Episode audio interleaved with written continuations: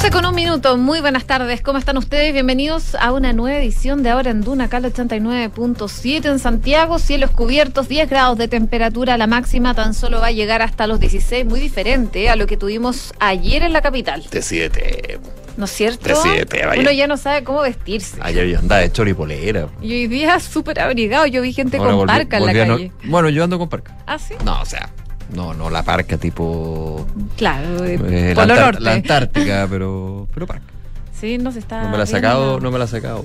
Va a ir aumentando en todo caso la temperatura Sí. durante esta semana. Se espera que ya el viernes lleguemos nuevamente a los 26 grados de temperatura, pero entre hoy día y mañana les aviso que caluroso no va a estar. No, mi termostato interior no, Pero ayer- no entiende esto. Ayer estaba exquisito. Estaba rico. Caía los patos. Pero estaba rico el fin de semana.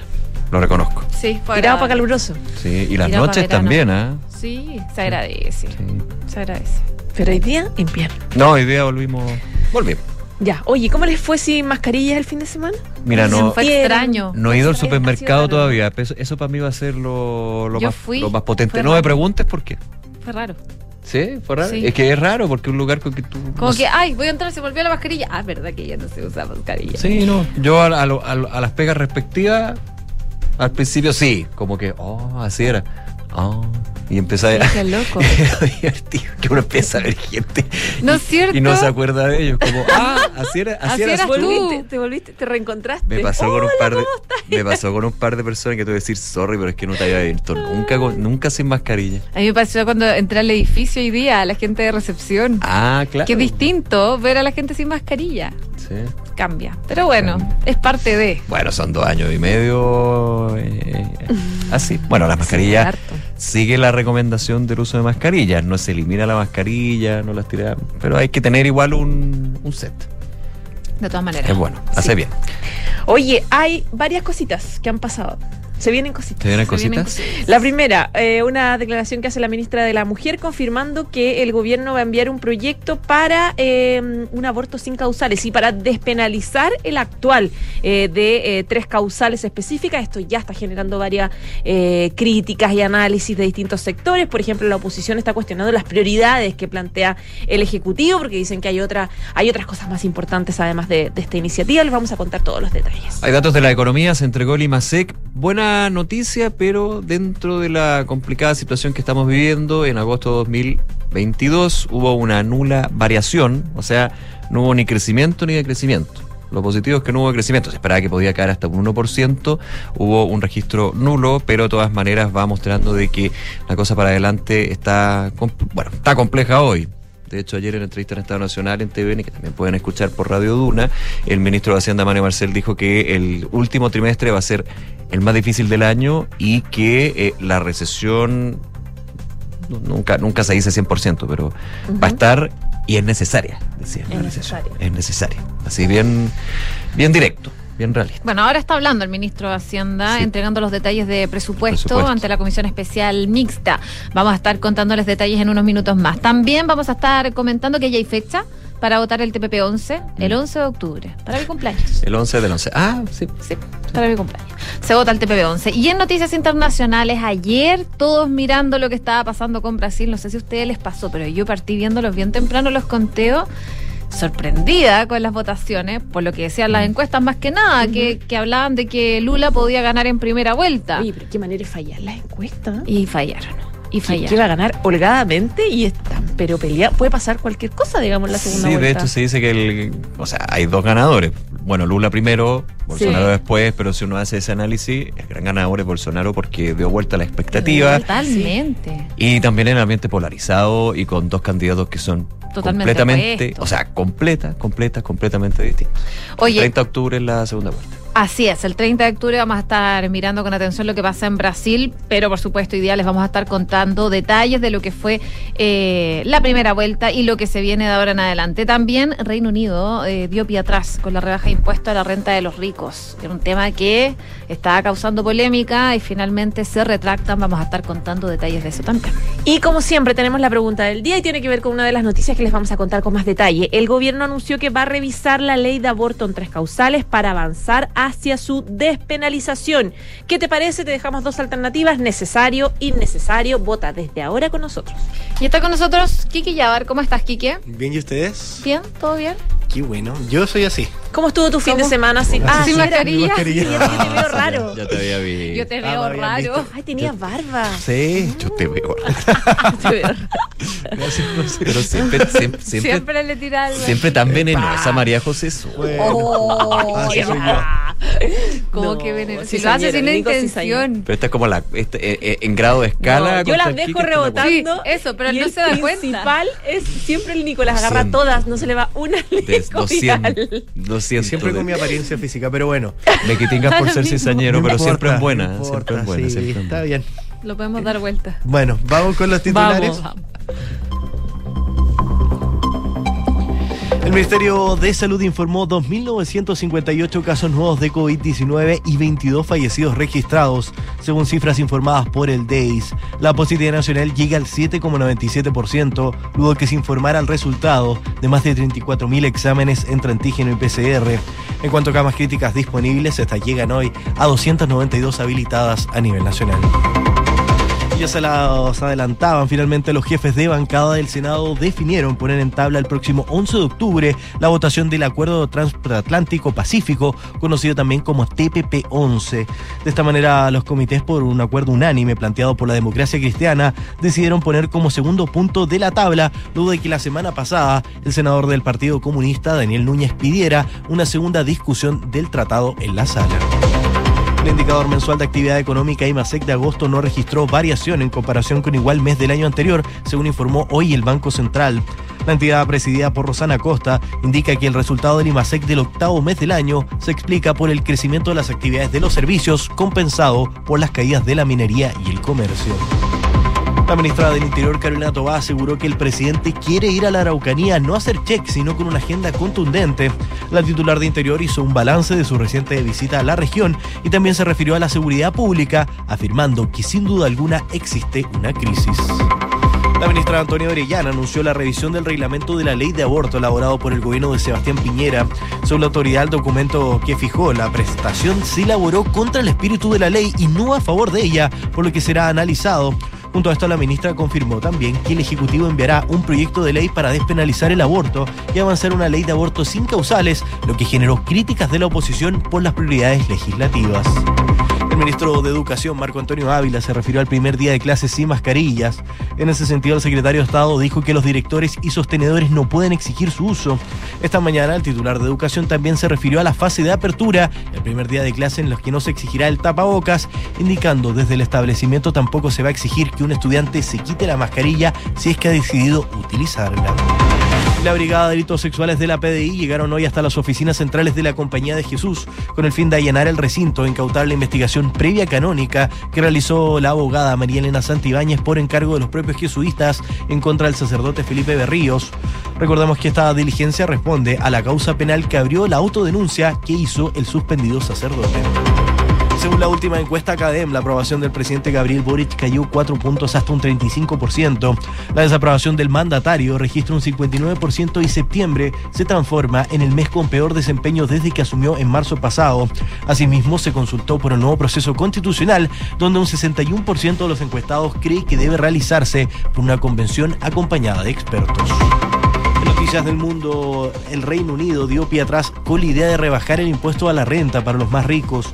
La propuesta que reducía el gravamen del 45 al 40% había causado polémica y sumió también a los mercados financieros en la confusión. Rusia declaró hoy en busca y captura a la periodista María Osinakova, conocida por haber interrumpido en un programa de televisión con un cartel contra la campaña militar de ese país en Ucrania. La periodista rusa se encontraba en arresto domiciliario y en las últimas horas habría escapado junto a su hija, por lo que podría ser condenada hasta 10 años de cárcel. Noticias del deporte, Qatar 2022 permitirá el ingreso de hinchas no vacunados contra el COVID-19. El país anfitrión de la próxima Copa del Mundo de Fútbol anunció que no exigirá a los aficionados están inoculados contra el coronavirus y solo pedirá un test previo que descarte la presencia de la enfermedad. Muchas gracias, Quique. Muchas gracias a ustedes. Nos vemos. Oye, bueno, hoy día, primero 3 de octubre, la verdad. 3 de octubre fue el primer día de clases sin mascarilla. No sé Así cómo lo es. habrán pasado los niños porque todavía no salen del colegio. Eh, Pero, Bien. pero marca una diferencia, por supuesto. O sea, pa- o sea, yo te lo digo, para los niños chiquititos que están aprendiendo cómo hablar, Sí, a no, entender sí, instrucciones, sí, a relacionarse Importante. entre ellos. es todo un Es- es, es súper todo- importante para la formación. Es todo un tema. Sí, Sí. sí. Bueno, hoy día fue el primer día de clases. Espérame, perdón, y para las profesoras y profesores también. También, por supuesto. Tú lo odias de cerca. La Paula está, pero Feliz. ¿la van a conocer ahora? Sí, me imagino. Y va a conocer a los niños. Mi, mi señora, en este caso es profesora, está así. Tuvo que dejar el parlante que usa. Qué bueno. Sí, ahora Qué- poder qué tener- va a tener que impostar más la voz. Bueno, pero es parte de. Depende del- si el grito si uno portó mal. Bueno, Bueno, hoy día en concreto se convierte en el primer día de clases, en lo que los estudiantes de todos los niveles no van a tener que usar este tapabocas. Por supuesto, hoy día habló el ministro de Educación, Marco Antonio Ávila, quien eh, recordaba la nueva normativa de los establecimientos educacionales que deben seguir en esta fase de apertura que entramos el sábado, primero de octubre. Y en este sentido explicaba que si bien la mascarilla ayudó a controlar los efectos de la pandemia, hoy se ve que es fundamental ir avanzando en la normalidad y por supuesto también en la presencialidad. Eh, el uso obligatorio de mascarillas eh, está suspendido, decía. Ahora, si alguna familia decide, un hijo o hija que tenga una dificultad, por ejemplo, alguna enfermedad crónica o es inmunodeprimido, perfectamente puede seguir yendo al colegio o al instituto eh, con la mascarilla. Lo importante es que ahora los directores de los establecimientos, de centros escolares, sostenedores, no pueden obligar, no pueden exigir el uso. Eh, sobre este punto, destacó que actualmente hay un problema muy serio respecto a la asistencia. Eh, dice que se ha insistido con distintas medidas desde el ministerio a que los estudiantes retornen a las salas de clases. Eh, dice que eh, no están avanzando en las cifras prepandémicas de asistencia escolar y eso también, por supuesto, es bastante preocupante. El daño en educación a nivel mundial ha sido gravísimo, indicando que eh, les pedía a las familias que por favor enviaran a sus hijos a los colegios que necesitan que vayan todos los días y que ya no es opcional ir o no ir al colegio. Eh, Ahora es obligatorio. Otra medida que se toma para esta fase de apertura en los establecimientos educacionales es la eliminación de los aforos, independiente del nivel o de la modalidad, el cambio en el protocolo frente a un brote y la prohibición del uso de la mascarilla en el eh, transporte escolar eh, son parte de los temas. Y en cuanto al protocolo frente a un brote, sostuvo la autoridad que ahí la recomendación es que las familias puedan tomar las precauciones correspondientes. En general, eh, probablemente ese estudiante esté vinculado a un contagio que puede ser grupal, eh, que puede venir, por ejemplo, de la familia, eh, en alguna actividad social. Lo que están hoy día apostando es que la mayor cantidad de estudiantes vuelva a las salas de clase, que es lo fundamental. Exactamente. Bueno, en todo caso va a seguir siendo un, un debate, especialmente dentro de, de los colegios, de la comunidad escolar, cómo manejan un poco este tema, porque efectivamente hay papás que todavía están preocupados. Y lo que tú dices, también eh, estudiantes y niños que están más inmunodeprimidos, que, que van a probablemente necesitar todavía el uso de la mascarilla. Bueno, y a propósito de lo mismo, del COVID-19, hoy día salieron nuevas cifras de eh, coronavirus. El Ministerio de Salud reportó 2.083 nuevos casos de COVID y la región metropolitana registra la peor positividad diaria a nivel nacional. Según el reporte de hoy, publicado por el Ministerio, en la última jornada se registró esta cantidad de 2.083 nuevos casos, cumpliéndose así 24 días desde que esta cifra no supera la barrera de los 5.000 contagios diarios. En cuanto a los activos, es decir, personas contagiadas que pueden infectar, el número descendió a eh, 14.000. La positividad a nivel nacional, por otra parte, se cifró en un 7,52 en base a 18.000 exámenes PCR confirmados. A nivel regional, la metropolitana registró la peor cifra en este índice con un 10,2%, seguido de Ñuble y la Araucanía. De los fallecimientos, el Departamento de Estadísticas e Información de Salud del DEIS reportó 19 decesos registrados, por lo que el total de muertes por causas asociadas al COVID asciende a 61.219 personas. De los pacientes hospitalizados por COVID se registraron 117 personas que están actualmente en las eh, UCI, unidades de cuidados intensivos, de los cuales 67 están con ventilación mecánica y a la fecha hay 292 camas disponibles.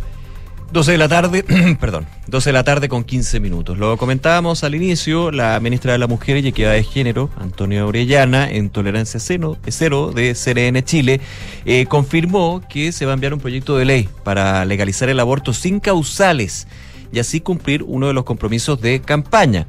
¿Cuál es el compromiso? Para ligarlo, digamos, de discutir respecto a, bueno, el, el, avance de los derechos sexuales y reproductivos. Hay que entenderlo en esa en ese punto. En la campaña de gobierno dentro de la agenda está el avanzar en derechos sexuales y reproductivos, por eso la ministra eh, informa y anuncia confirma, podríamos decir, más que anuncia, que se va a enviar un proyecto, un proyecto que todavía no está de hecho, lo que comentaba la ministra Orellana es que se han iniciado conversaciones con organizaciones de mujeres, ginecólogas, colegios profesionales y también con movimientos feministas para eh, discutir respecto a este compromiso. Sobre los diálogos, eh, dijo la ministra Orellana, tienen como objetivo definir cuál es el modelo legislativo que se podría adoptar y qué es lo que estratégicamente conviene hacer más.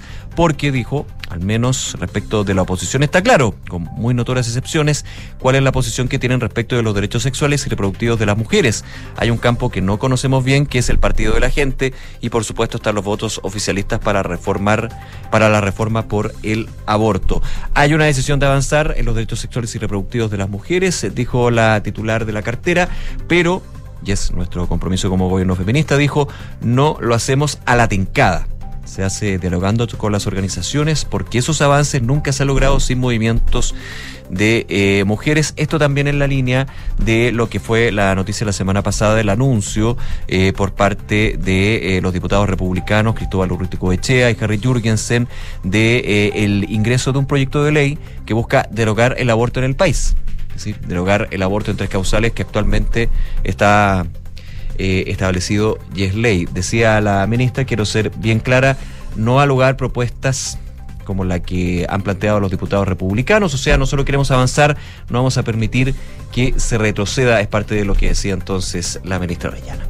Oye, a propósito de esto, ya hay reacciones eh, desde sectores políticos que están fuera del gobierno. Eh, han puesto en duda las prioridades legislativas, sobre todo que tiene el Ejecutivo, ya que considera más importantes los temas de, por ejemplo, delincuencia o el costo de la vida. Así lo decía, por ejemplo, la senadora Jimena Rincón, quien cree que esta discusión va más allá de estar a favor o en contra de la legalización del aborto, decía ella. Eh, para ella los temas que requieren celeridad son la delincuencia, el desarrollo, la productividad, entre otros. Lo mismo dijo su padre, el senador Walker. Escuchemos lo que dijo eh, en un punto de prensa.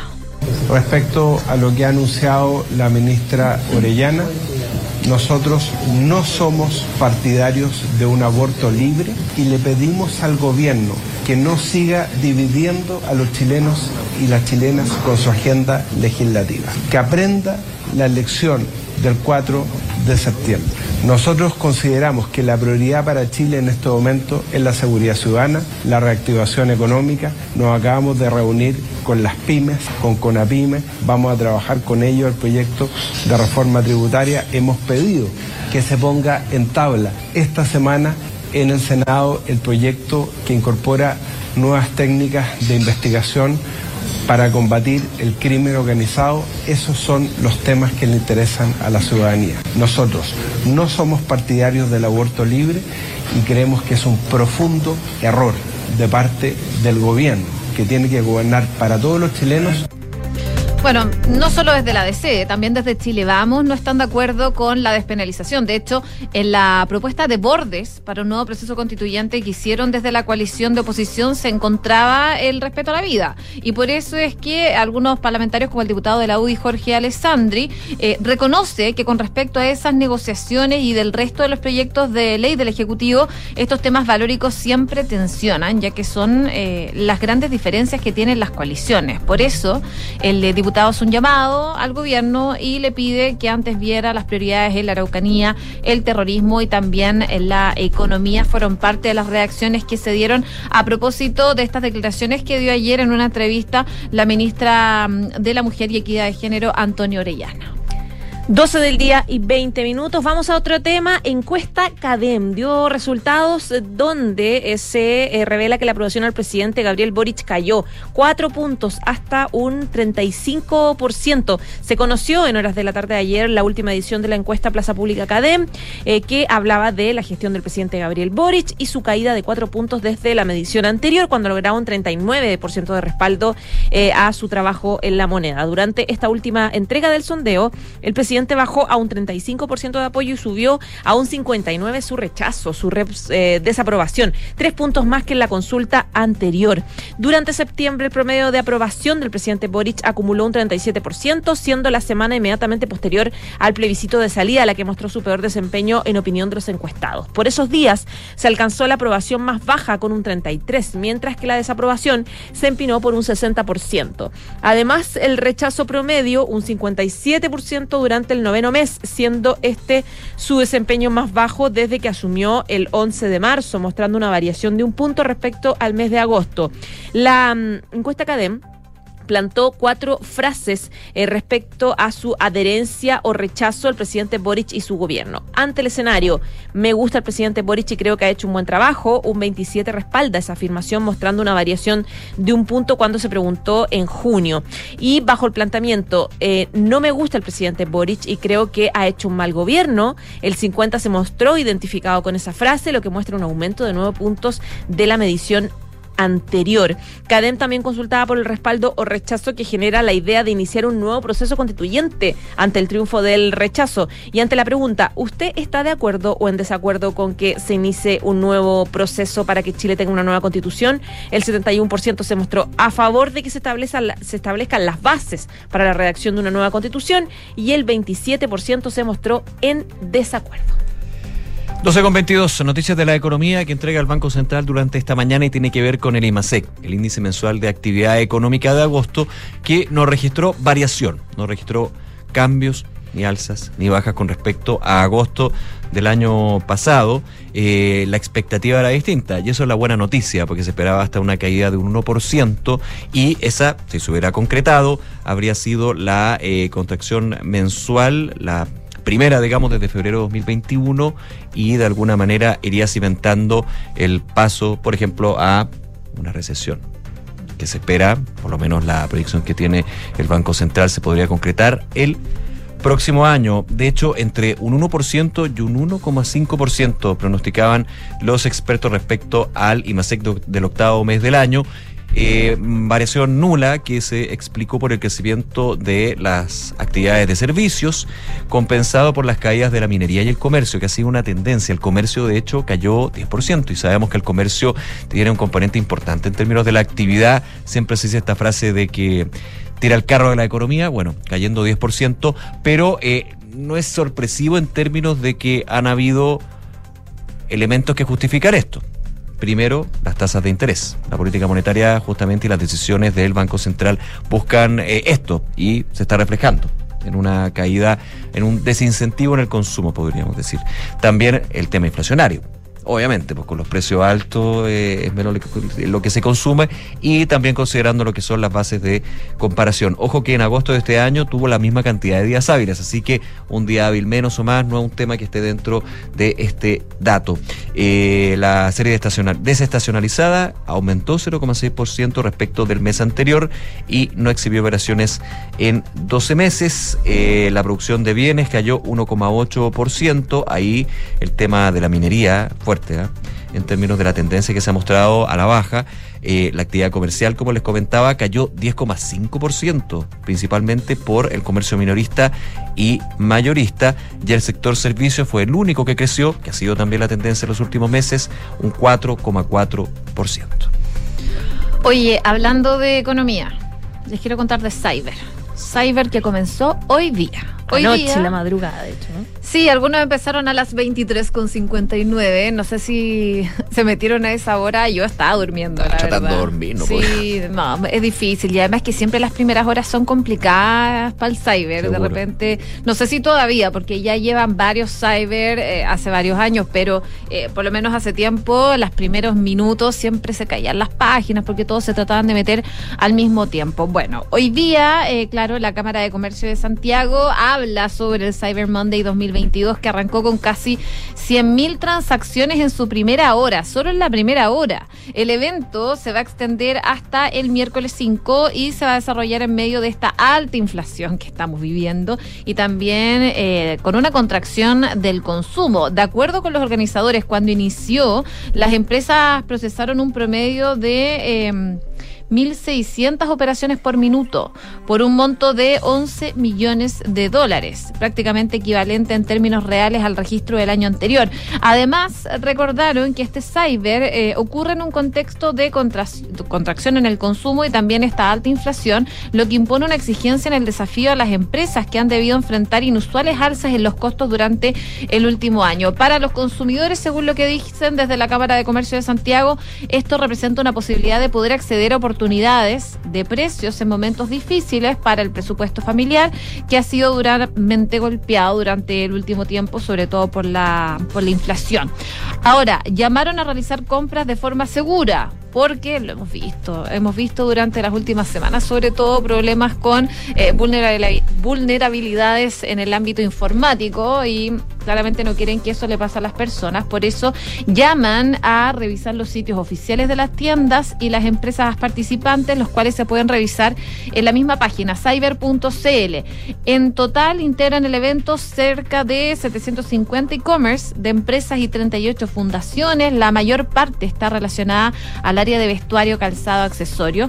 El Servicio Nacional del Consumidor, por su parte, está fiscalizando a las empresas para que cumplan la ley del consumidor y el reglamento del comercio electrónico, normas que establecen los derechos de los consumidores. Y entre las obligaciones, por ejemplo, las empresas deben respetar los derechos de los consumidores, especialmente informar correctamente de las características de los productos, el precio, el stock que hay disponible, porque yo imagino que a muchos les ha pasado que se meten, van a pagar y les dicen, oh, no hay stock disponible. También el porcentaje de descuento, que ha sido un tema durante todos los cyber. ¿Es o no oferta? ¿Es o no una oferta? Real, porque eh, en algunos momentos se dice, oye, inflaron el precio para ponerle un porcentaje de oferta mejor. La semana pasada lo bajaron y... Claro, pero también hay páginas web bastante útiles en ese sentido. Por ejemplo, una de esas es canasta y compara. y compara y te va diciendo a cuánto estuvo, por ejemplo, el precio la semana pasada o antepasada. Porque igual dentro de uno de los requisitos, porque hay varios requisitos para entrar a participar en este evento organizado por la Cámara de Comercio de Santiago, justamente que las ofertas sean ofertas. Claro. Y ahí obviamente se va. Es que ahí yo creo que, el problema es multitienda, por ejemplo, que son muchos productos. Que son muchos productos, entonces tampoco la fiscalización, digamos, de la oferta o no es más difícil. Porque uno va viendo, por ejemplo, un producto en particular. No sé, eh, quiero arreglar mi casa, voy a cambiar el piso flotante. Eh, y uno ve los precios porque ya tiene una idea más o menos de cuánto costaba el piso flotante, por ejemplo, que tú querías. Sí, hay un tema que es importante. ¿ah? Cualquier tipo de denuncia por redes sociales queda en redes sociales. Digo, de, que no funcionó o que no te cobraron bien o que, te, o que no te llegó después. Tiene que ser por el CERNAC por los canales oficiales para que finalmente tenga una respuesta institucional y práctica. Si se hace por Twitter, queda como el boca a boca y puede ayudar a otros, pero no te va a ayudar a ti. Ahora, el tema de las ofertas, ahí el CERNAC siempre dice, bueno, no, no, nos podemos meter ahí, digamos. Claro, es más difícil. Claro, ahí hay un tema de publicidad, el de lo del stock, lo del stock siempre es un tema, que se ha ido mejorando, ¿ah? se ha ido mejorando porque los primeros Cyber Days a era más complejo y no eran, creo que son 800 sitios web ahora. Sí, son 750 e-commerce 750. Pero, pero es harto. Es harto. Vamos a ver qué sale después, ya el 5. Sí. 12 del día, 29 minutos. Antes de irnos a la pausa, quiero contarles sobre esta nueva campaña que lanzó el gobierno. Yo no sé qué mujer no se ha sentido alguna vez, por lo menos, incómoda, incómoda, o ha vivido o ha visto una situación incómoda en el transporte público. Bueno, de eso eh, precisamente es esta campaña que les voy a contar, eh, que va contra el acoso en el transporte público, porque el 72% de las mujeres manifiesta sentirse insegura a bordo. Esa es la razón por la cual eh, lanzaron esta campaña que se llama A levantarse contra el acoso. El gobernador de la región metropolitana, Claudio Rego, también estaba el ministro de Transporte, Juan Carlos Muñoz, hicieron este lanzamiento oficial de esta campaña contra el acoso en el transporte público. se va a poner en marcha una iniciativa gracias a un monto aprobado por el Consejo Regional de 200 millones de pesos. El objetivo es generar conciencia de que las conductas de acoso en una sociedad democrática tienen que ser reprochadas y denunciadas, decían todos los representantes. Empieza una campaña publicitaria importante con una imagen, por ejemplo, que dice no, no te conviertas en cómplice, levántate contra el acoso. El llamado también es hacerse parte, eh, no eh, como una funa, sino ser conscientes que estas cosas pasan y que... Em, no podemos seguir corriendo la mirada. Apunta directamente a que estemos todos atentos y miremos a nuestro alrededor si vemos una situación de, eh, de, de, peligro para alguna persona. En esta línea, las autoridades buscan avanzar también en tres ámbitos, fortaleciendo las policías, aumentando las penas y potenciando los canales de orientación y de denuncia. En este caso, lo que quisimos hacer eh, visibilizar, decían, y no minimizar es este tipo de violencia que sufren principalmente las mujeres, que hasta ahora estaba normalizado. El ministro de Transporte señalaba que el transporte público se quiere acercar a las mujeres y transmitir que no están solas. Y saben que yo vi un poco esta conferencia, que parte de las conclusiones y, las, y el análisis que hacían es un dato que es que, decía la ministra, el ministro de Transporte, eh, de dos de cada tres mujeres que se sintieron incómodas por alguna situación de abuso en el metro, mm. no vuelven a subirse nunca más. Claro. o sea, lo abandonan. Entonces, imagínate. Claro. Y más del 50% de las que usan el transporte público somos mujeres en general. Mujeres de todas las edades. Porque no hay otra alternativa que se equipare en precio al metro. Porque, claro. bueno. Sí, lógico. Uno le puede tratar de hacer el quite, pero. Pero si no se puede, no se puede. Claro. Bueno, le vamos a contar más ratito más detalles sobre esta, sobre esta campaña. 12 con 31 minutos, es hora de hacer una pausa aquí en Ahora en Duna, pero tenemos pregunta del día y queremos que participen con nosotros. El gobierno anunció que va a revisar la ley de aborto en tres causales para avanzar hacia su despenalización. ¿Qué te parece? Hasta ahora el 55,6% dice innecesario, el 44,4% necesario. Sigue votando con nosotros. Pausa y volvemos para revisar más informaciones aquí en Ahora en Duna, el 89.7. El momento es ahora. Llegó Cyber Monday al nuevo falabella.com. 50% de descuento en herramientas eléctricas. Productos seleccionados. Solo en falabella.com. Descarga la app. Ofertas válidas del 3 al 5 de octubre de 2022. Términos y condiciones en falabella.com. Chile. Ceremonia de titulación de Vicente. Y lo más importante, le doy gracias a mi viejita, que aunque hoy ya no está, tenía toda la razón. Contratar un seguro de vida en MedLife fue la mejor decisión para que nunca nos faltara nada. Llegas a faltar, ¿por cuánto tiempo estarán protegidos? Solicita una asesoría en medlife.cl y conoce el nuevo seguro de vida Protección Integral. Más protección para tu familia, más tranquilidad para ti. MedLife, recorriendo la vida juntos. En Universidad Andrés Bello, creemos que un Chile mejor es posible. A través de nuestros hospitales clínicos veterinarios, nuestros estudiantes y académicos han realizado más de 44.000 atenciones, contribuyendo así a mejorar los niveles de bienestar de la comunidad que nos rodea. Universidad Andrés Bello, comprometidos con un mejor país. 1710, 1711, 1712, nuevos árboles plantados. Nuestro compromiso sigue creciendo. Por cada híbrido Toyota que recorra las calles, plantaremos un árbol nativo, que junto a más de 1.700 árboles ya plantados, darán vida al gran bosque Toyota en el sur de Chile. Iniciativa que ayudará a cuidar del medio ambiente y reducir la huella de carbono. Conoce más en bosque.toyota.cl. Enfrentar el cambio climático es tarea de todos. Duna, por un futuro más sostenible. El Acciona Science XE Team, pilotado por Laia Sanz y Carlos Sainz, obtuvo el segundo lugar en el Copper X Prix, la prueba de la Extreme E de vehículos eléctricos todoterreno que se realizó por primera vez en Chile, en el desierto de Atacama, el pasado 24 y 25 de septiembre. El equipo logró un alto nivel competitivo durante la cuarta fecha, llegando a ser la dupla más rápida durante los entrenamientos. La escudería suma 60 puntos y se sitúa en el tercer puesto de la clasificación general, a tan solo 8 puntos del líder del campeonato de pilotos, cuando queda solo una carrera por disputarse.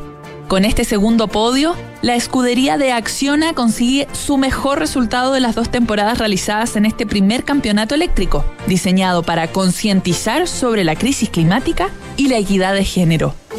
Acciona, expertos en el desarrollo de infraestructuras sostenibles para recuperar el planeta. Estación Plaza Gaña. Combinación con el nuevo Centro Médico de Clínica Alemana. Porque tu salud está en el centro, ya abrimos las puertas de nuestro nuevo Centro Médico Plaza Gaña de Clínica Alemana. Podrás agendar tu hora con médicos en más de 20 especialidades, realizarte exámenes de laboratorio clínico, imágenes y más. Reserva tu hora en clínicaalemana.cl. Clínica Alemana. Si es tu salud, es la alemana. Con Conoce QB, el proyecto que Inmobiliaria Hexacón desarrolla en medio del Parque Cauciño Macul, un barrio residencial privilegiado por un entorno natural y con las mejores características de conectividad de Peñalolén. Con buenos accesos, cuenta con una red de colegios a minutos, además de comercio, centros médicos y clubes deportivos. De fácil conexión por autopista Américo Vespucio, línea 4 de metro, estación Quilín y a pasos de Mall Paseo Quilín. En QB, vive la comodidad de tu departamento en un oasis en la ciudad. Si queremos cambiar el mundo, primero tenemos que cambiar nosotros. Por eso en Anglo American estamos cambiando nuestra forma de hacer minería, con medidas que contribuyen a la lucha contra el cambio climático. Como parte de nuestras acciones, utilizamos electricidad de fuentes 100% renovables y reutilizamos el 92% del agua en nuestras operaciones. Porque si el cobre es determinante para el futuro, su producción también debe serlo. Por el cambio climático, lo estamos cambiando todo. Anglo American. Conoce qué más estamos cambiando en chile.angloamerican.com.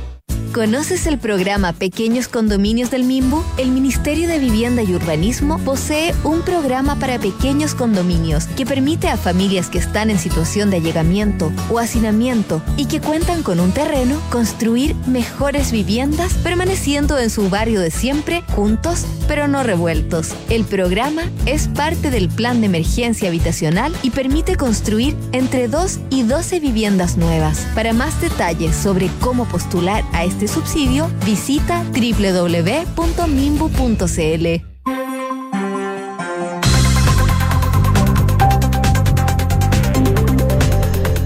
con eh, 38 minutos, estamos de regreso en ahora en Duna Cal 89.7. Revisemos noticias del mundo porque están pasando varias cosas, sobre todo en Brasil, una reñida, reñida definición se vivió ayer entre el expresidente de Brasil, Luis Ignacio Lula da Silva, que se impuso en la primera vuelta de las elecciones presidenciales por cinco puntos al eh, todavía, por supuesto, jefe de Estado Jair Bolsonaro, que no alcanzó el 50% que requiere por ley para poder ir directo eh, a ser presidente. Tuvo que ir a balotaje. Este balotaje se va a realizar el próximo 30 de octubre.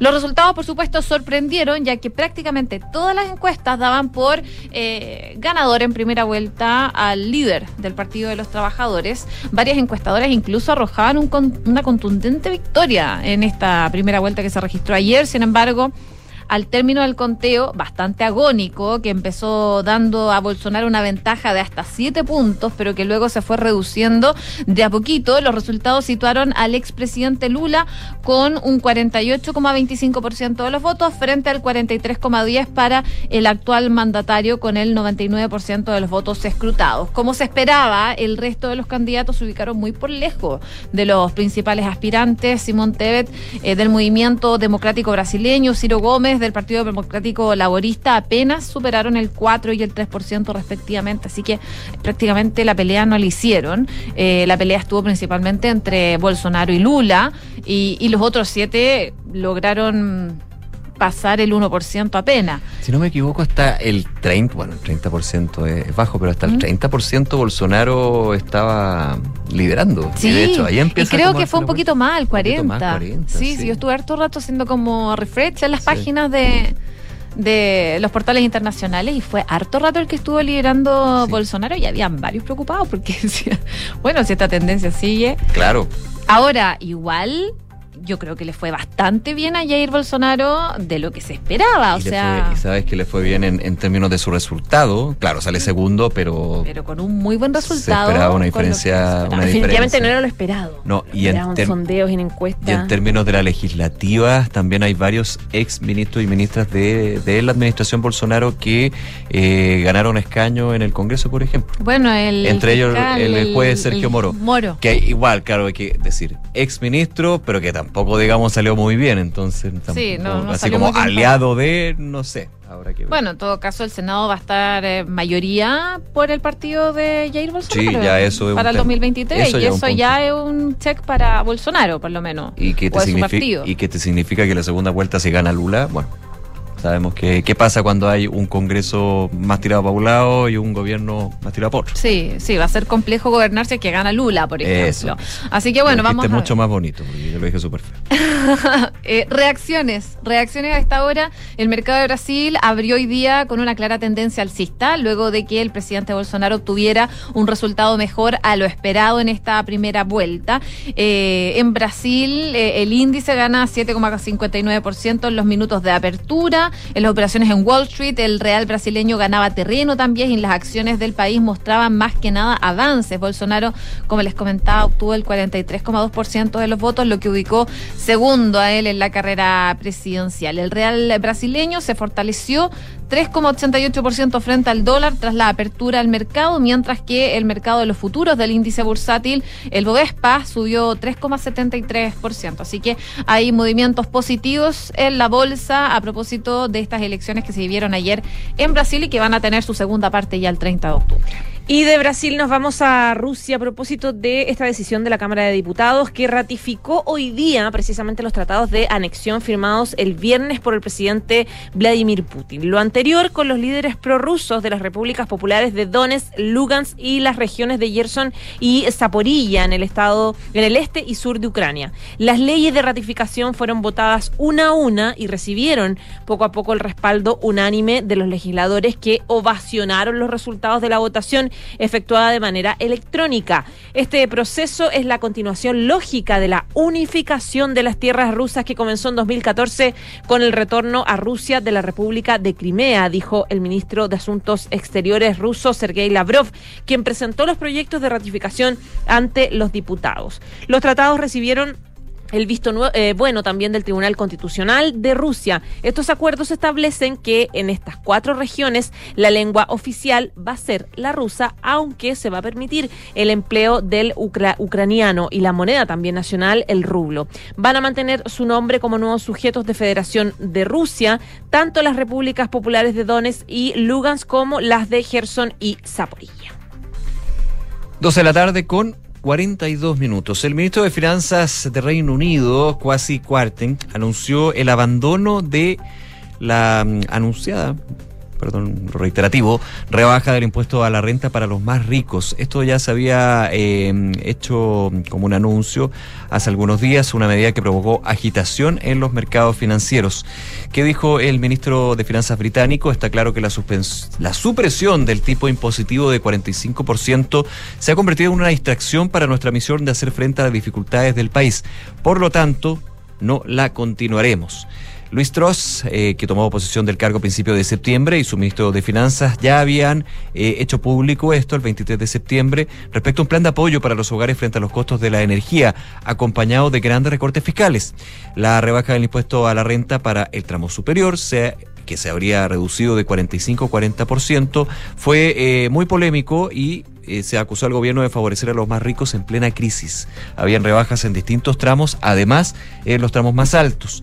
También eh, se anunciaron en su minuto otros recortes fiscales, como la supresión de las alzas de impuestos de sociedades, de inversiones y las cotizaciones a la seguridad social, además de la suspensión de los impuestos medioambientales. Este plan eh, generó confusión en los agentes, en los políticos y también en los mercados y finalmente se opta por parte de la administración de la primera ministra Luis Truss y su, primer, y su ministro de Finanzas de no seguir por lo menos con bajar del 45 al 40% al tramo más alto en términos del impuesto a la renta. Esto también se suma otro elemento que de alguna manera no le dejó otra al gobierno británico, y es que, recordemos que la semana pasada la libra se desplomó a su nivel más bajo a nivel histórico y las tasas de interés de la deuda pública del Reino Unido alcanzaron su nivel más alto desde la crisis de 2009. Esto eh, luego que el Banco de Inglaterra, bueno, esto ocasionando que el Banco de Inglaterra tuviera que intervenir de urgencia la semana pasada a través del mercado de bonos para estabilizar la situación debido a los problemas y principalmente los temores de una desestabilización grave y profunda de la economía británica. Así que finalmente pie atrás en lo que tiene que ver con este anunciado recorte a los más ricos en Reino Unido, los tramos más altos, finalmente no será así, se mantiene el resto y por supuesto un primer dolor de cabeza en términos financieros para la eh, recién llegada Luis Truss primera ministra de Reino Unido. Oye, y para ir cerrando este bloque internacional, hoy día se dio a conocer el eh, Premio Nobel de Medicina 2022. Es para el biólogo y genetista sueco Svante Pavo, que eh, de alguna forma nos acerca más a encontrar respuesta a algunas interrogantes, como por ejemplo los orígenes de la humanidad, encontrar qué nos hace específicamente humanos y cómo nos distinguimos de nuestros ancestros, eh, que claro, ha sido un interrogante bastante desafiante para la ciencia desde hace siglos y atraviesa distintas disciplinas, desde la paleontología, la antropología hasta la genética. Em, este investigador fue premiado por su descubrimiento sobre los genomas de los homínidos extintos y la evolución humana, según detalló la Asamblea del Nobel en Estocolmo. Su trabajo científico sobre el ADN antiguo otorgó piezas fundamentales entonces para poder entender lo que es el rompecabezas de esta evolución humana, de dónde venimos, y cómo nos relacionamos con los que nos precedieron, qué nos hace a nosotros, los Homo sapiens, diferentes de otros homínidos. Es parte de las preguntas que eh, se hacía este investigador. La investigación eh, fundamental de Pavo dio lugar a una disciplina científica completamente nueva, que es la eh, paleontogeonómica y, y, revela las diferencias genéticas que distinguen a todos los humanos vivos con sus ancestros. Sus descubrimientos claramente proporcionan la base para poder explorar los que nos hace únicamente humanos y a través de esta investigación pionera, por supuesto, eh, quien además es director del Instituto Max Planck de Antropología Evolutiva en Alemania, logró algo aparentemente imposible, que es secuenciar el genoma del nerdental un pariente extinto de los humanos actuales y también hizo el descubrimiento sensacional de un homínido eh, previamente desconocido, eh, según lo que dice el jurado. Así que la Academia Sueca lo destaca.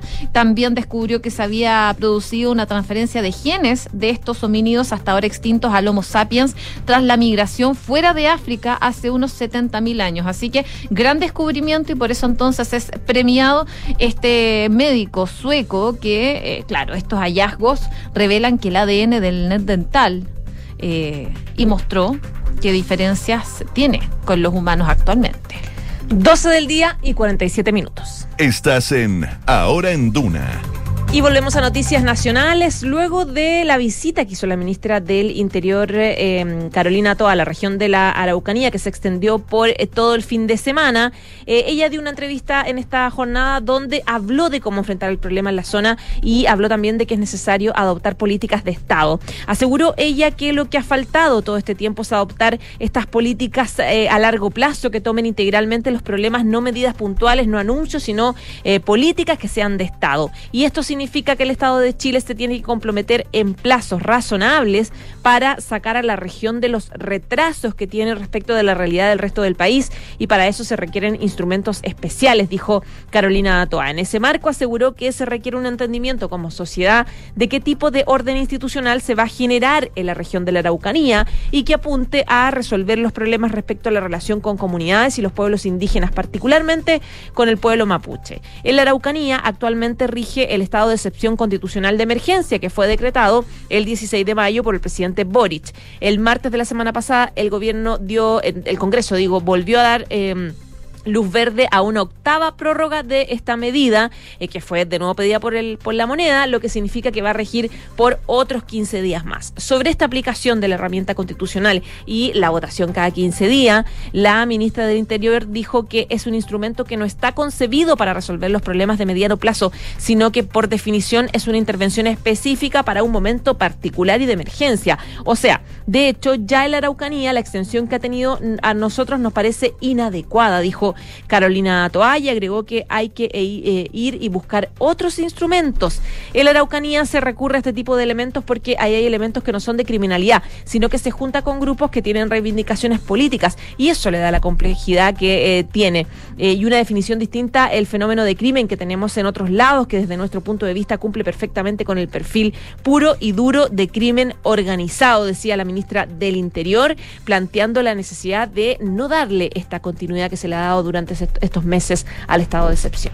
12 con 49. Eh, ya estábamos comentando, lo, lo decías tú, José, el ministro de Hacienda, Mario Marcel, estaba entregando detalles en el Congreso Nacional del ingreso del proyecto de ley de presupuesto 2023, que tiene varios puntos. Fue eh, anunciado y con novedades por parte del presidente Gabriel Boric. Y una de ellas era el aumento de la pensión garantizada universal a 250 mil pesos.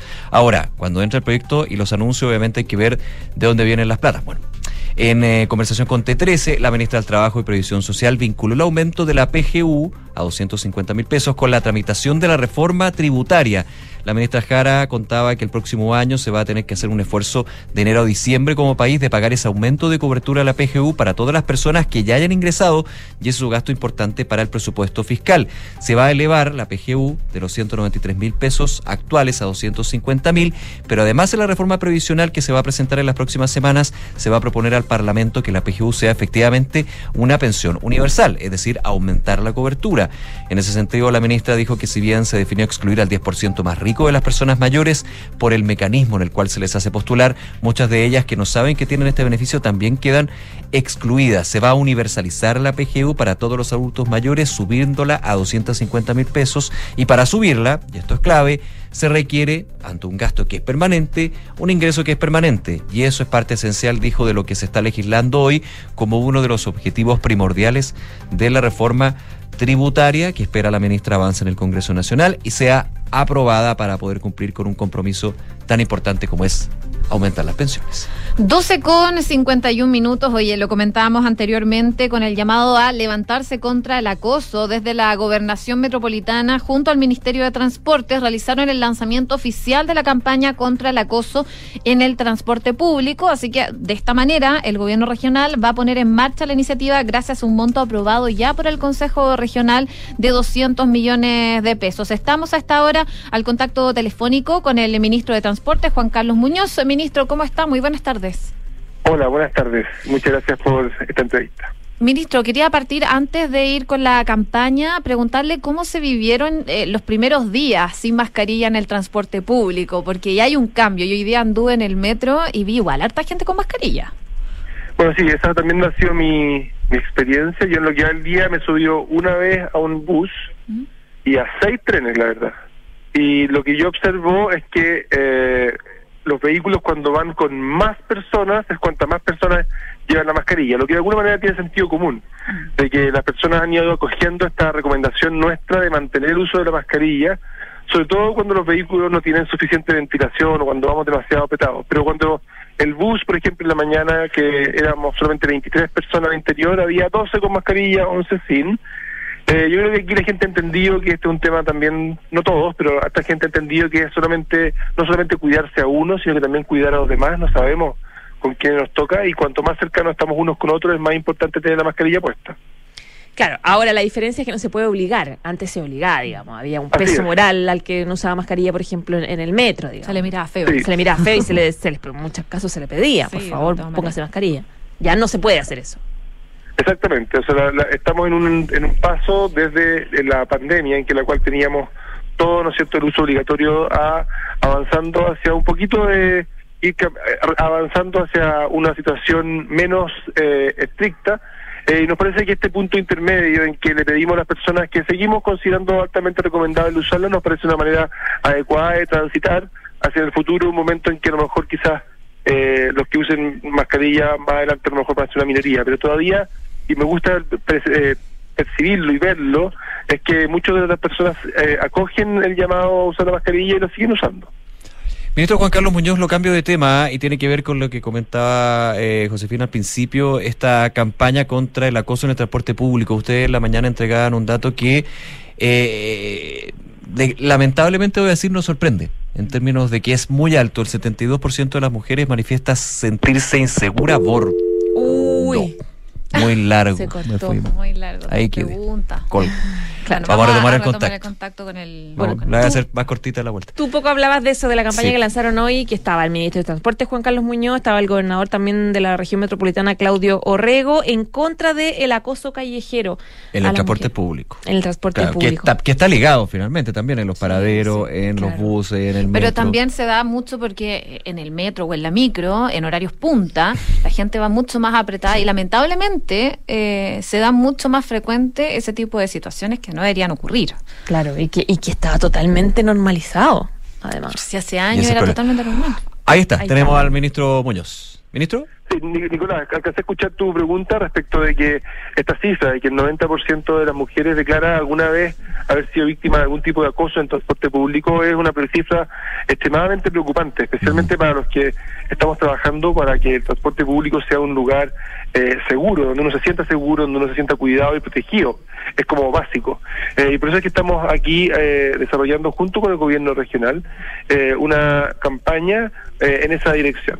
Y es interesante la campaña porque normalmente las campañas están dirigidas a la persona que sufre el acoso o al acosador. En este caso la campaña está dirigida a todos los demás. A, a todas esas personas que comparten el vehículo, que comparten el bus, que de alguna manera pueden percibir que está ocurriendo algo que no corresponde, percibir que hay una situación de acoso y la pregunta es cómo reaccionar. Eh, y ahí la, la, la campaña con mucha fuerza, ¿no es cierto?, es eh, a no ser cómplice, sino que más bien a tomar alguna acción que permita evitar que ese acoso continúe. Eh, y aquí las líneas son varias, ¿no es cierto? No se trata de generar una situación como de enfrentamiento físico, Claro. eh, sino que más bien se dice, mira, y a mí me gusta porque son cinco, cinco palabras que empiezan con D. Una es distraer. Sea, tenemos una persona que está acosando, como uno pudiese eventualmente intervenir, conversar, hacer una pregunta, dar a entender de que la persona que está eventualmente incómoda podría no estar sola. Lo otro es delegar, entendiendo que hay muchas partes en las cuales puede haber un guardia, puede haber un conductor, puede haber alguien que podría estar en mejores condiciones para poder tomar una acción y poder delegar a esas personas la responsabilidad. Lo tercero, eventualmente, es documentar, eh, documentar la situación. Lo cuarto es dirigirse al acosador. Y lo quinto es desahogar una vez que esta situación se termina con la víctima propiamente tal. Entonces creo que una campaña bien, en ese sentido, bien dirigida y que nos debiera poder ayudar a lograr que el transporte público sea un mejor, un lugar más seguro. Ministro, y medidas, por ejemplo, como las que se han tomado en México, en Japón, en Brasil, que buscan eh, de alguna forma vagones en el metro exclusivos para mujeres, ¿está descartado? Por el momento sí, eh, y la razón es no, no, no es un tema de gusto. Yo, yo entiendo que parece como bastante como una, una, una, una idea interesante, y como tú bien dices, hay algunos países que lo han hecho, de tener vagones exclusivamente para mujeres. Pero pasan dos cosas. Uno es que hay otros vagones en los cuales igual entran mujeres. Y la señal y es ahí donde se va a instalar el acosador. Si hay una persona que quisiera acosar, se va a instalar ahí. Eh, y por supuesto que eventualmente podría generar una situación incómoda de todas maneras. Eh, y la señal que da la persona que, la mujer, que no entró al vagón de solo mujeres y entró al otro vagón, casi que podría dar una señal al acosador de que yo estoy ok. Y lo otro que nos pasa, eh, y, y- y eso en términos estadísticos, eh, muestran, cuando se han hecho análisis estadísticos de denuncias de acoso en esos países en que se ha implementado esta medida, no muestran una caída en las en, en- en las cifras de acoso. Y lo segundo es el tema del tipo de sociedad que construimos. Yo creo que no nos hace muy bien, creo yo, eh, que la forma de resolver los temas de acoso sea poner a las mujeres solas en un lado y a los hombres hom- en, en el transporte público por separado. Y en ese sentido ya veces ya es un tema un poquito más tal vez conceptual, pero me gustaría más bien avanzar en esta otra dirección de cómo tomamos una medida que nos permita seguir compartiendo y conviviendo en el Usted mismo dice que no, no se ataca el problema de fondo. ¿O podría ¿no? ser A contradictorio también? A mí me parece, por las, las dos razones. Por un poquito no atacar el problema de fondo y lo segundo es generar una señal contradictoria respecto de una mujer que se mete a un vagón que es mixto. Ministro, quería preguntarle por qué es importante denunciar. Se lo pregunto porque, por ejemplo, ah, yo he estado en situaciones así como incómoda donde uno se encuentra con una persona que eventualmente se está acercando mucho, cualquier cosa, uno lo resuelve de alguna forma, lo resuelve para el carro, lo que sea. Eh, y claro, denunciar es bajarse del vagón, hacer un poco un escándalo, buscar que alguien llegue, ir a donde hay- tenga que hacerse la denuncia. Es decir, en el fondo, perder probablemente un par de horas mínimo eh, para poder hacer una denuncia eh, en una situación que ya es compleja para uno, eh, que ya te, te incomoda todo y perder perder mucho tiempo en el fondo también de- de- del transcurso de tu día. Se, se- se- en el fondo se distorsiona tu día completo. Eh, eh, estoy de acuerdo en eso, que hay un costo, no cabe ninguna duda, eh, pero por otro lado es importante mencionar que sobre todo, por ejemplo, en el metro tenemos una serie de cámaras que nos permitan también eventualmente poder identificar a las personas. Eh, yo creo que a veces son personas que tienen un patrón reiterativo eh, y por lo tanto uno quisiera poder identificar alguna algún eh, alguna persona que, fuese de esa naturaleza de modo de poder eh, eventualmente tomar algún tipo de acción. Yo creo que eh, en, este caso, como en muchas otras situaciones, eh, parece adecuado poder hacer la, denuncia y poder transmitir eh, no solamente como una forma de desahogo, sino que también como una forma que darle a, Metro la oportunidad de poder seguir protocolos que permitan eventualmente sancionar a una persona que pueda haber sido eh, identificada. Muy bien, ministro Juan Carlos Muñoz, muchas gracias por esta entrevista con Ahora en Duna. Que estés muy bien. Que estén muy bien ustedes también. Muchas gracias. Gracias, ministro. Gracias. Chau.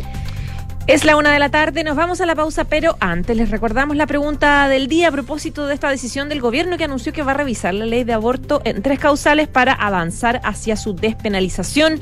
¿Qué te parece? Hasta ahora el 54,2% dice innecesario, el 45,8% necesario. Puedes votar con nosotros en nuestras redes sociales. Breve pausa y volvemos para revisar más informaciones aquí en Ahora en Duna, el 89.7. Donde te encuentres, de norte a sur, de mar a cordillera, Copeval estará contigo, apoyando tus proyectos con productos y servicios de calidad, aportando toda nuestra experiencia de 66 años en el campo chileno, para que tus productos lleguen más allá del horizonte. Copeval, juntos somos líderes. Agroinsumos, maquinaria y riego tecnificado. Pedidos ya es más plus que nunca. Descubre ahora el increíble programa de beneficios que tenemos para ti. No te pierdas todos los días envío gratis en todas las marcas seleccionadas, descuentos exclusivos y mucho más. Dale más plus a todos tus pedidos. Súmate a Pedidos ya Plus. Disponible en Santiago, Serena, Viña del Mar, Concón, Reñaca, Chillán, Concepción, Los Ángeles y Temuco. Infórmese sobre los términos y condiciones en el sitio web o la aplicación de Pedidos ya. En Credit Corp Capital buscamos ampliar sus horizontes. Invierta internacionalmente, también desde Estados Unidos, que cuenta con un entorno regulatorio altamente desarrollado y reconocido a nivel global. Con nosotros encontrará una asesoría personalizada para sus decisiones financieras. Buscamos construir relaciones de confianza que nos permitan ser más que su asesor de inversión. Queremos ser su aliado estratégico de por vida para usted y su familia. Credit Corp Capital, aliados potenciando sus decisiones. En Sonda, trabajamos para que disfrutes tu vida, impulsando la innovación y el desarrollo de soluciones que acompañen la transformación digital de las organizaciones de hoy. Cuenta tú también con el respaldo, agilidad y eficiencia del líder en transformación digital de la región. Conócenos en sonda.com. Porque en Sonda trabajamos para que disfrutes tu vida. Sonda. Make it easy. Universidad Andrés Bello creemos que un Chile mejor es posible. Científicos nacionales y extranjeros, liderados por el profesor UNAP, doctor Rodrigo Aguilar, descubrieron nuevos fármacos para avanzar y mejorar tratamientos de enfermedades genéticas. Un aporte de impacto mundial para el tratamiento de dolencias producidas por ARN fallidos. Universidad Andrés Bello, comprometidos con un mejor país. Cuando te ponen el pie, no siempre es una zancadilla. Ahora en Ingebec Inmobiliaria te ayudan a comprar un departamento en verde o con entrega inmediata, pagando el pie hasta en cuatro años y sin intereses. Por fin la oportunidad que estabas esperando para invertir. Encuentra este o más beneficios en ingebecinmobiliaria.cl. Ingebec Inmobiliaria, tu inversión, nuestro compromiso. En momentos de quiebre es esencial descubrir el hilo que nos une, el vínculo que nos mueve y el rol que debemos jugar para liderar en tiempos de incertidumbre. Acción Empresas te invita al vigésimo segundo encuentro de desarrollo sostenible, Hebras Comunes, hilando el presente para sostener el futuro. Martes 4 de octubre a las 9. Inscríbete en www.accionempresas.cl. Invitan Isa Intevial, Natura, SQM. Oye, está lindo tu auto. Te felicito. Es un SUV, ¿verdad? No, es la evolución del SUV. ¿Cómo es eso? Es la evolución del SUV. Es amplio, tiene onda, es súper tecnológico. Mira tú, ¿eh? me gustó. Renault Arcana, la evolución de SUV. Con un diseño único interior y exterior. Potente y eficiente motor turbo con 150 HP. Que rinde hasta 19,6 kilómetros por litro. 475 litros de capacidad en su maletero. Y para mayor seguridad, 6 airbags integrados y cambios dinámicos gracias a su Paddle Shift. Cotiza el tuyo en Renault.cl y súbete a un Renault Arcana. Derco Center. Digitaliza tu área de recursos humanos con Talana, la más completa y robusta plataforma para la gestión de personas. Ahorra tiempo y costos, gestiona los turnos de tu equipo, firma digitalmente, calcula remuneraciones, establece y cumple objetivos y encuentra el talento ideal para tu empresa. Todo desde un solo lugar. Únete a las miles de empresas que ya han digitalizado su área de recursos humanos con Talana. Conoce más en talana.com.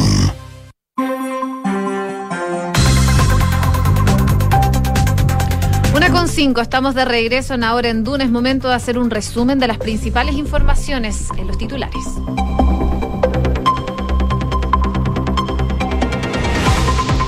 Finalmente, los jefes de bancada del Senado definieron poner en tabla el próximo 11 de octubre el acuerdo transatlántico conocido como TPP-11.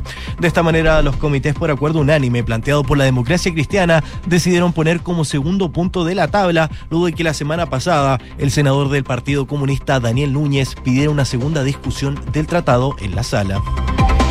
Indicador mensual de actividad económica IMASEC de agosto no registró variaciones en comparación con igual mes del año anterior, según informó hoy el Banco Central. Según la entidad presidida por Rosana Costa, el resultado del IMASEC del octavo mes del año se explica por el crecimiento de las actividades de servicios, compensado por las caídas de la minería y el comercio. La ministra Carolina Toá aseguró que el presidente quiere ir a la Araucanía no a hacer check, sino como una agenda contundente. La titular de Interior hizo un balance de su reciente visita a la región y también se refirió a la seguridad pública, afirmando que sin duda alguna existe una crisis. La ministra de la Mujer, Antonio Orellana, anunció la revisión del reglamento de la ley de aborto elaborado por el gobierno de Sebastián Piñera. Según la autoridad, el documento que fija la presentación de se elaboró contra el espíritu de la ley y no a favor de ella, por lo que será analizado.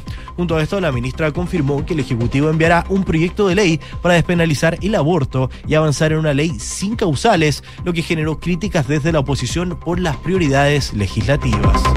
La Brigada de Delitos Sexuales de la PDI llegó hoy hasta las oficinas centrales de la Compañía de Jesús con el fin de allanar el recinto, incautar la investigación previa canónica que realizó la abogada María Elena Santibáñez por encargo de los propios jesuitas en contra del sacerdote Felipe Berríos. La diligencia responde a la causa penal que abrió la autodenuncia del suspendido sacerdote. La directora del Sename, Rosario Martínez, abordó hoy la solicitud de renuncia no voluntaria que le hizo la ministra de Justicia, Marcela Ríos, asegurando que responde a razones políticas. Martínez explicó que pese a haber llegado al cargo a través del sistema de alta dirección pública, es militante de Renovación Nacional y fue nombrada durante el gobierno de Sebastián Piñera, por lo que entiende que el presidente Boric quiere a alguien de su confianza dentro del servicio, pero que no hay ninguna otra acción que haya gatillado la solicitud de salida de ese organismo. La Cámara de Comercio en Santiago informó que en sus primeras horas el Cyber Day ya tiene cerca de 100.000 transacciones con ventas que superan los 11 millones de dólares y lo que se mantiene en cifras equivalentes en términos reales al registro del año pasado.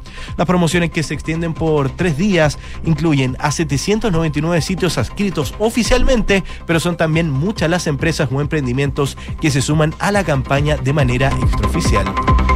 La Duma o la Cámara de Diputados rusa ratificó los tratados de anexión firmados el viernes pasado por el presidente de Rusia, Vladimir Putin, con los líderes prorrusos de las autoproclamadas repúblicas populares de Donetsk, Lugansk y las regiones de Gerson y Zaporilla en el este y el sur de Ucrania.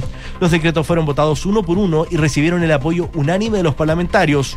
En ese sentido, el ministro de Relaciones Exteriores de Rusia, Sergei Lavrov, aseguró que este proceso es la continuación lógica de la, de la unificación de las tierras rusas que comenzó en el año 2014 con la anexión de Crimea. Muchas gracias, Kike. Gracias a ustedes. Una con ocho. Bueno, como todos los lunes, los jefes de bancada del Senado se reunieron hoy día, durante la mañana, para establecer lo que va en la tabla semanal. Y nuevamente, el TPP-11 se tomó la instancia luego de que, recordemos, el miércoles pasado, el eh, parlamentario Daniel Núñez pidiera durante la sesión en la sala una segunda discusión en eh, este tratado. Los comités, por acuerdo unánime planteado por la DC, decidieron poner como segundo punto en tabla para el martes, martes 11, nuevamente el TPP-11 y de esta manera se va a realizar la segunda discusión solicitada por el PC, pero sin eh, ser votado. Bueno, el mismo acuerdo plantea que el próximo martes 11 se va a votar de todas maneras el acuerdo, luego de escuchar a la canciller Antonio Rejola en la sala del Senado. Al ser unánime, nadie podía pedir por derecho reglamentario aplazar la votación, como habían anunciado ya eh, senadores de Aprobodignidad. Esa fecha entonces, Chile va a ser va a saber si va a ratificar o no el TPP-11 que divide a los parlamentarios, sobre todo a los parlamentarios de gobierno. Eh, por una parte, el socialismo democrático en su mayoría eh, está a favor, mientras que a Pro Dignidad mantiene su postura histórica de rechazarlo. Vamos a ver entonces qué ocurre específicamente el martes 11 de octubre cuando se vote este acuerdo eh, transatlántico, el TPP-11, que está generando divisiones sobre todo al interior del gobierno. Una de la tarde y nueve minutos. El fin de semana, el sábado específicamente, la ministra de Justicia eh, pidió la renuncia de la directora nacional de eh, menores del Sename, Rosario Martínez. La ministra de Justicia notificó a la profesional, a la exdirectora ahora, de este requerimiento. Eh, dijo que existía una pérdida de confianza de parte del mandatario eh, Gabriel Boric, razón por la cual él solicitó la renuncia de esta directora del Sename. Eh, según explicó ahora la exdirectora del servicio, aquello estaría vinculado a razones políticas, según ella porque es militante de Renovación Nacional y a través de la tercera hizo sus descargos por este despido, esta eh, petición de renuncia que hace el presidente Gabriel Boric a través de la ministra de Justicia. Martínez habló en la segunda, dijo que la razón de su salida es 100% política. Dice, yo fui nombrada por alta dirección pública en el gobierno del presidente Piñera y soy militante de rehenes, entonces no soy considerada de confianza. No hay ninguna otra razón particular para que, que haya de alguna forma gatillado mi salida. Nada de eso, dice la exdirectora de Sename. La pérdida de confianza es una de las causales por las cuales el mandatario puede, eh, puede remover a los altos directivos que hayan sido nombrados a través de alta dirección pública, precisamente como fue nombrada ella en 2020. A pesar de su solicitud de renuncia, Martínez dice que entiende que es un derecho del presidente poder tener a alguien de confianza en los distintos servicios del país. Así que dijo, me lo tomo con altura de miras, está bien si quieren elegir a otra persona. Yo asumí ese desafío para ser directora del Sename porque creo que había que hacer cambios profundos en ese organismo para poder hacer la pega, sobre todo en reinserción juvenil, que es lo que estábamos haciendo. Además, descarta todo tipo de acción judicial debido a esta solicitud de renuncia, ya que los cargos de alta dirección dirección pública siempre están disponibles para poder ser eh, solicitada su renuncia. Así que dice, yo entiendo que eh, cómo es el tema y es bueno para el servicio que llegue una persona con la que confía el presidente Boric, eh, de manera que el resto de los ministerios, de la misma manera que otros servicios también respondan a las necesidades de los jóvenes. Ahora el gobierno tiene que llamar a otro concurso de alta dirección pública para poder nombrar al nuevo director o directora del Sename lo que podría tomar unos meses en todo el proceso, situación que la exdirectora califica como complejo por el momento en que se realiza. Se está a puertas de promulgar, de hecho, la ley que crea el nuevo servicio de reinserción social y que empieza a poner como el cronómetro en contra del servicio. Sename debiera cerrar sus puertas en cuatro años, razón por la cual una renuncia tampoco eh, eh, sirve en términos prácticos. Finalmente, Martínez califica su paso por la dirección del Sename como una buena experiencia, dijo que eh, es mucho lo que se pudo avanzar en este sentido y desde el servicio eh, tienen contacto con ellos y también para poder saber hacia dónde hay que avanzar. Una de la tarde con 12 minutos. Esta mañana, personal de la Brigada de Delitos Sexuales de la Policía de Investigaciones llegó a las oficinas centrales de la Compañía de Jesús con el fin de realizar un allanamiento en el marco de la investigación contra el suspendido sacerdote jesuita Felipe Berríos. Los detectives llegaron al recinto eh, ubicado en pleno centro de Santiago, con orden judicial en mano, por supuesto, donde además se incautó la investigación canónica realizada eh, anteriormente por y, por eh, por solicitud, más que petición, por solicitud de la Compañía de Jesús, cuando se supo de estas primeras denuncias, eh, desarrollada por la abogada María Elena Santibáñez. Eh, hay que recordar que a fines de mayo Felipe Berrío se autodenunció ante el Ministerio Público con el objeto de que se investigue una denuncia en su contra por un supuesto abuso sexual. En ese minuto la abogada Santibáñez indicó en la oportunidad que la acción no afecta al proceso canónico. Posteriormente, a mediados de agosto, se entregaron los resultados de la investigación previa canónica encomendada por los jesuitas, en que se confirmó la verisimilitud verosimilitud, perdón, en actos de significación sexual de distinta relevancia. Verosimilitud no habla de un 100% de evidencia o no de, que el hecho se haya eh, eh, efectuado, pero sí que son testimonios verosímiles, ¿ya? Eso es muy importante. Eh, de hecho, la investigación canónica dice que tras una acuciosa investigación que contó con la declaración de más de 40 testigos, la instructora ha determinado la verosimilitud de actos de significación sexual de distinta relevancia que habrían afectado a siete mujeres jóvenes y adolescentes tras eh, este resultado de esta investigación canónica. El sacerdote Felipe Berríos dijo que nunca se ha aprovechado de su condición tengo derechos y uno de ellos es demostrar que no he cometido los actos de lo que se me acusa, recordando entonces que eh, Felipe Ríos se autodenunció al Ministerio Público y esto también sería parte entonces de proceso que está llevando a cabo el Ministerio Público al encomendar a la Brigada de Delitos Sexuales de la Policía de Investigaciones allanar las oficinas centrales de la Compañía de Jesús para eh, ir por documentación y otro elemento necesario. Iremos, por supuesto, actualizando esa información más adelante. Una con 15. Quería eh, hablar con ustedes lo de las conversaciones Hablemos. que se están llevando eh, de la constituyente. Ah. Varias reuniones se están proceso. gestando del proceso y claro, hoy día hubo reuniones eh, con eh, distintos senadores, sobre todo de la ADC, Jimena Rincón y Matías Walker, estuvieron con otros parlamentarios, con diputados como Erika Edo, Miguel Ángel Calisto y Ivana Pérez, eh, informaron que van a negociar o que van a condicionar más bien eh, las negociaciones del proceso a la aprobación del voto obligatorio. Ya. Que el voto obligatorio, sabemos, ha estado sobre la mesa. Está el proyecto, de hecho, Está avanzado. el proyecto, pero sobre todo después del plebiscito, Claro. donde vimos los resultados. Bueno, en ese sentido es que además eh, emplazaron al gobierno a ponerle discusión inmediata a este proyecto. Ahí la senadora Rincón fue quien entregó el anuncio y advertía que en el marco de estos diálogos por un nuevo proceso constituyente que llevan a cabo las distintas fuerzas políticas con representación parlamentaria es que eh, dicen que no van a avanzar en ningún aspecto si no se acuerda de manera clara y categórica que cada una de las partes de este proceso y de cada una de las votaciones que vamos a enfrentar como país van a tener que contar con voto obligatorio. Además especificó que esperan que el proceso constituyente, eh, cada una de las decisiones que se vayan a tomar, la elección eh, de los que escriban esta nueva propuesta, tienen que ser elegidos de manera clara por todas las familias chilenas. Vale decir, el voto obligatorio es fundamental y es el requisito número uno, dicen, para este proceso. La reunión el jueves, si no me equivoco. Sí, siguen las reuniones porque todavía eh, no se llegan a acuerdos eh, claros entre, sobre todo, partidos del oficialismo con eh, Chile Vamos, que ha planteado su postura con bordes. Así que vamos a ver cómo se va desarrollando esto, sobre todo con esto sobre la mesa. Sí. De la DC, que quiere voto obligatorio sí o sí como primer punto para seguir con las conversaciones. Voto obligatorio para todas las elecciones que vengan. Para todas las elecciones que Claro. vengan, pero sobre todo para las elecciones Claro. de los que vayan a escribir la nueva constitución. Así que. Que sería la, la primera, digamos. Claro.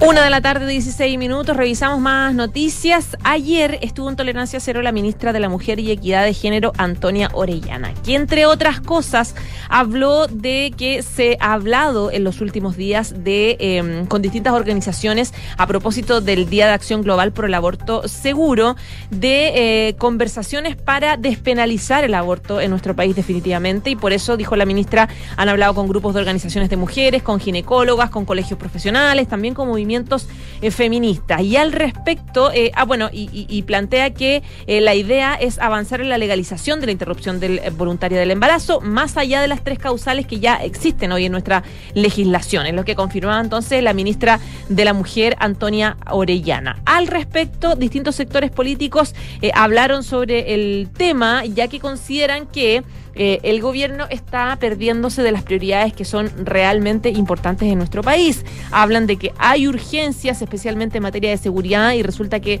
poner esta iniciativa... em, en tabla, digamos, en la discusión solamente va a generar división y un poco también pérdida de tiempo. Es lo que plantea, por ejemplo, la jefa de la bancada de la DC, Jimena Rincón, que cree que esta discusión va más allá de estar de favor o en contra de la, legaliz- de la legalización del aborto, sino que opina que con estas señales no se entienden las prioridades que tiene el Ejecutivo, que para ella los temas requieren, hay temas que requieren celeridad como son delincuencia, desarrollo, productividad, salud y pensiones. No sé si este sea un tema de urgencia para Chile. En la misma línea estaba, por ejemplo, Ludi Jorge Alessandri, que el gobierno, se, sabe, digamos, que el gobierno está a favor de la despenalización del aborto. De hecho, está en su programa de gobierno, eh, que no le extraña, pero eh, le, extraña sí que, que, sea prioridad para el gobierno antes que atacar otros temas como terrorismo, delincuencia o el costo de la vida.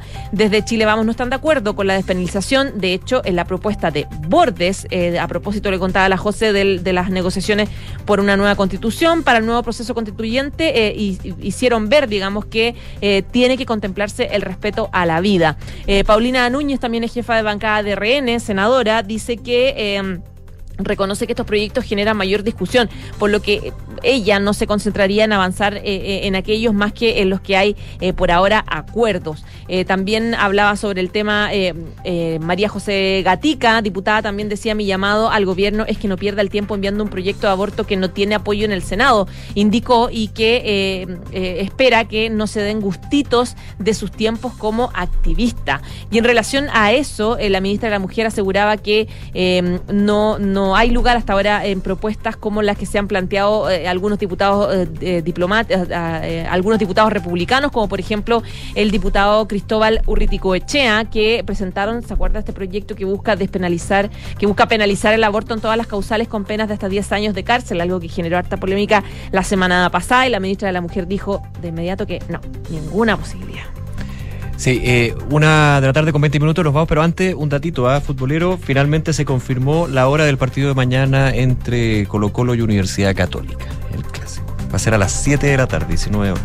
Eh, perdón, dije, sí, 19 horas. En el Monumental. Bien. Sí, porque había una duda ahí si iba a ser a las día martes, a las 12, a las 10 de la mañana, a las 4, 5. Bueno, sabemos por qué se suspendió el partido que iba a ser ayer, porque en el arengazo se subieron arriba al techo y quedó la grande, heridos leves por lo menos, pero una más, digamos, de una semana marcada por lo extra futbolístico. Bueno, el partido entonces, 19 horas en el Monumental, se confirma por parte de la NFP, se juega mañana. Una con 21. Nos vamos, pero antes los resultados de la pregunta del día les contábamos. El gobierno anunció que va a revisar la ley de aborto en tres causales para avanzar hacia su despenalización. ¿Qué te parece? El 53,7 dice innecesaria la idea, el 46,3 necesaria. Copeval, 66 años junto a la agricultora aportando los agroinsumos, maquinaria y riego tecnificado para que tus productos lleguen más allá del horizonte. Encuéntralos en sus 24 sucursales desde Copiapó a Puerto Varas o en www.copeval.cl. La transformación digital de tu negocio nunca estuvo en mejores manos. En Sonda trabajan para que disfrutes tu vida, innovando y desarrollando soluciones tecnológicas que mejoran y agilizan tus operaciones. Conócelos hoy, Sonda Make It Easy. Pedidos ya es más plus que nunca. Descubre el increíble programa de beneficios que tiene para ti. Envíos gratis en todas las marcas seleccionadas, descuentos exclusivos y mucho más. Súmate a Pedidos Ya Plus, términos y condiciones en el sitio web o app de Pedidos Ya. Y en Credit Corp Capital, buscar ampliar tus horizontes. Invierte internacionalmente de Estados Unidos que cuenta con un entorno regulatorio altamente desarrollado y reconocido a nivel global. Credit Corp Capital, aliados, potenciando sus decisiones. Bien, a continuación, cartas notables, luego en la segunda edición de Información Privilegiada. Que esté muy bien y nosotros nos reencontramos mañana desde las 12.